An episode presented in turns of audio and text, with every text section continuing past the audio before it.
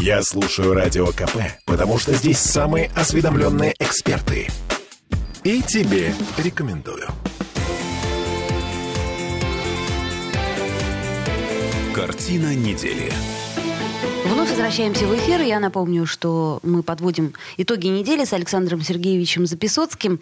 И сейчас, наверное, о международной политике поговорим. Итак, Украина в НАТО. На этой неделе снова заговорили о перспективе таких телодвижений. То есть это после стягивания войск по обе стороны границы, заявление западных разведок о том, что Россия готовит нападение на Украину, и после двухчасового разговора Путина с Байденом, в общем, президент России требовал от президента США гарантировать остановку расширения НАТО на восток.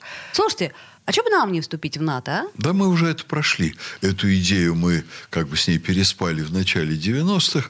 Э, нам предлагалось войти в НАТО примерно на роли э, прибалтийских стран, чтобы быть подчиненной страной там. А командовали бы всем Соединенные Штаты. Ну, какие там условия? Мы же не все условия знаем вхождения в НАТО. А есть, например, такое условие. Если вы являетесь страной НАТО, то вы должны согласовать кандидатуру своего министра обороны, его назначение России. Мы должны согласовать с послом Соединенных Штатов э, в России. Вот не хочется как-то идти на это, на все, и слава богу, что не вошли в НАТО. Надо было, в общем, наверное, в свое время э, требовать, чтобы НАТО было распущено. Но у Горбачева для этого то ли руки были коротки, то ли извилин было недостаточно. И мы получили то, что мы получили получили. А э, сейчас встреча Путина и Байдена – это встреча двух президентов, президентов двух стран, у которых очень большие проблемы. И у той, и у другой страны. У России есть проблема достаточно простая. Украину, конечно, в НАТО не впустят, но э, не возьмут. Но речь идет э, на самом деле о другом, что, э, как уже точно сказали некоторые наши политические наблюдатели, НАТО уже находится на Украине. То есть они туда входят, сначала уже вошли с помощью инструкторов, потом с помощью неких элитных частей, которые туда тихонечко пробираются, типа диверсантов. Они вчера тренировали, а сегодня они просто находятся на базах. Дальше там появляется техника, э, новая и новая американская, увеличивается количество инструкторов. И еще совсем немного, и Украина окажется покрыта сетью американских баз.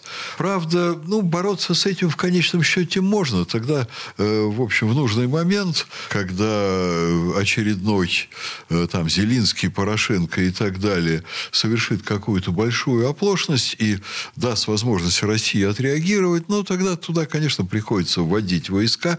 Это чрезвычайно неприятно. Это неприятность политическая, это неприятность экономическая, но это вполне вероятная ситуация. И тогда Соединенным Штатам предлагается и странам НАТО, которые там обязательно, они уже тоже сейчас есть в виде там, каких-то инструкторов и прочего, им предлагается убрать все эти незаконные формирования с территории Украины, ну, скажем так, по крайней мере, левобережной части. Такой вариант существует.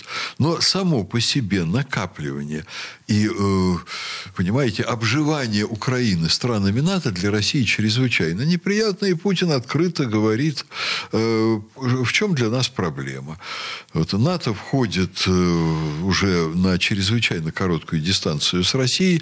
Из этого вытекает, что нам надо разворачивать новые и новые ракетные системы в Калининграде, нам надо строить новые и новые атомные подводные лодки, оснащать их Ой-ой-ой. ядерными зарядами, Ой-ой-ой. отправлять... Все страшно становится. Конечно, отправлять Подождите. к берегам Соединенных Штатов, чтобы как только они знали, что если они только здесь пикнут, ну, их накроют ракетами, которые выйдут из-под воды, уничтожат Нью-Йорк, Вашингтон и так далее. Ну, подождите, о Нью-Йорке и Вашингтоне. Вы смотрите, глава российского генштаба пообещал пресечь провокации Киева в Донбассе. А, Слушайте, а как? Ведь нас же а там официально дела, нету. Ну, здесь ведь история очень простая. Я вот там вижу, даже миротворцев нету. Олечка, я вижу целый ряд статей и выкладок про то, что на самом деле Россия не готова входить на Украину воинскими частями.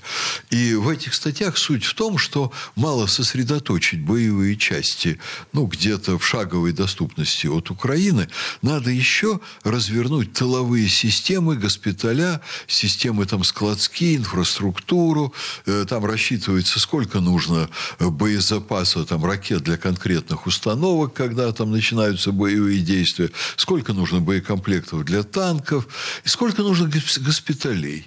Вот боевые части Россия подвела в соседние области, но не прямо вот граничащие с Украиной, а как бы через одну. То есть они уже там, близко. А вот этих всех частей, которые э, инфраструктуру боевых действий определяют, Россия туда не подводила. Вот эти самые госпитали.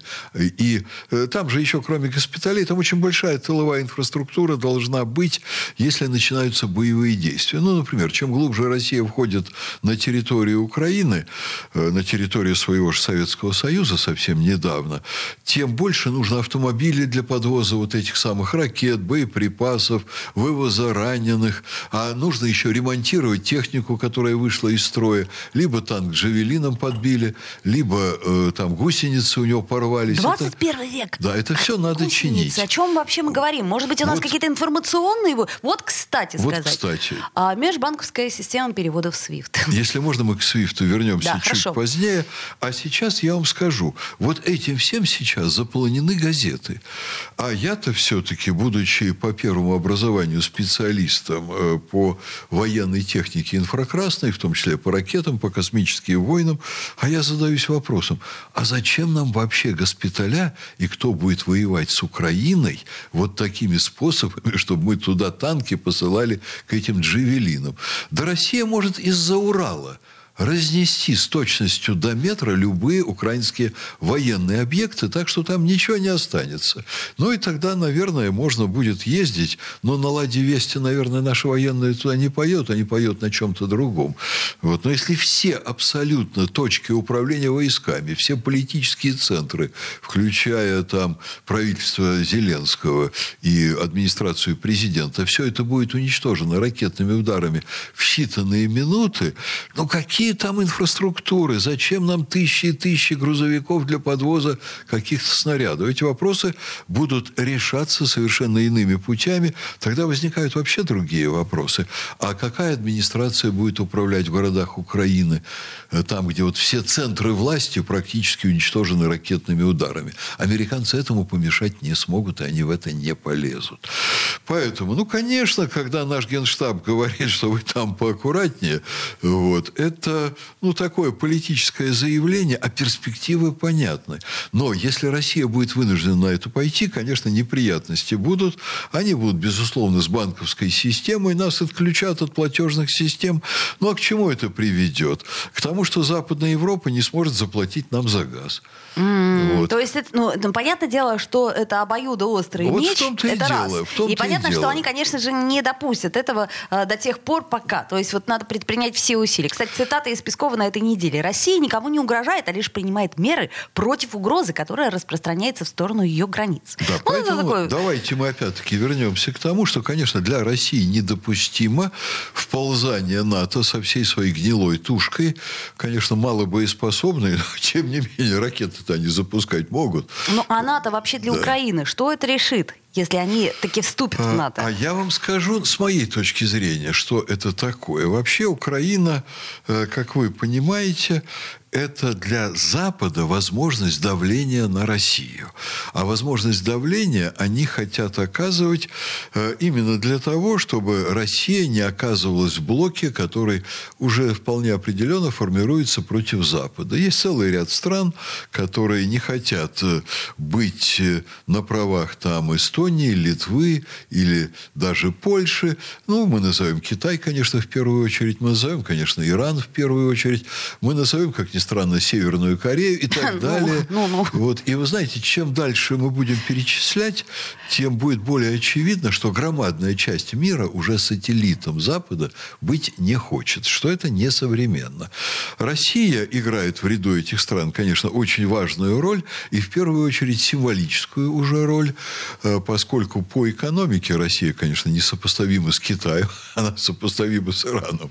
Вот. Но э, позиция России очень важна, поэтому, конечно, Запад старается всеми силами сдержать формирование огромной антизападной коалиции, которая худо-бедно, по-разному, в разных сферах, опять-таки, по-разному, но формирование происходит. Запад старается удержать свои лидирующие позиции. Украина нужна, вот знаете, как такой грязный ноготок, который они засунули э, вот в тело Европы, И э, они пытаются вот скрестись этими ноготками, это не единственный ноготок, чтобы удержать Россию от э, сближения с Китаем. Я думаю, что в этом и был смысл встречи Байдена. Да, об этом мы еще обязательно поговорим. Это очень э, серьезная и ключевая история. Да, для Америки же тоже есть смысл переговоров. Когда Путин ему совершенно открыто говорит, что э, НАТО нечего делать на Украине, и вам не надо туда лезть, Байден, конечно, выдвигает свои встречные,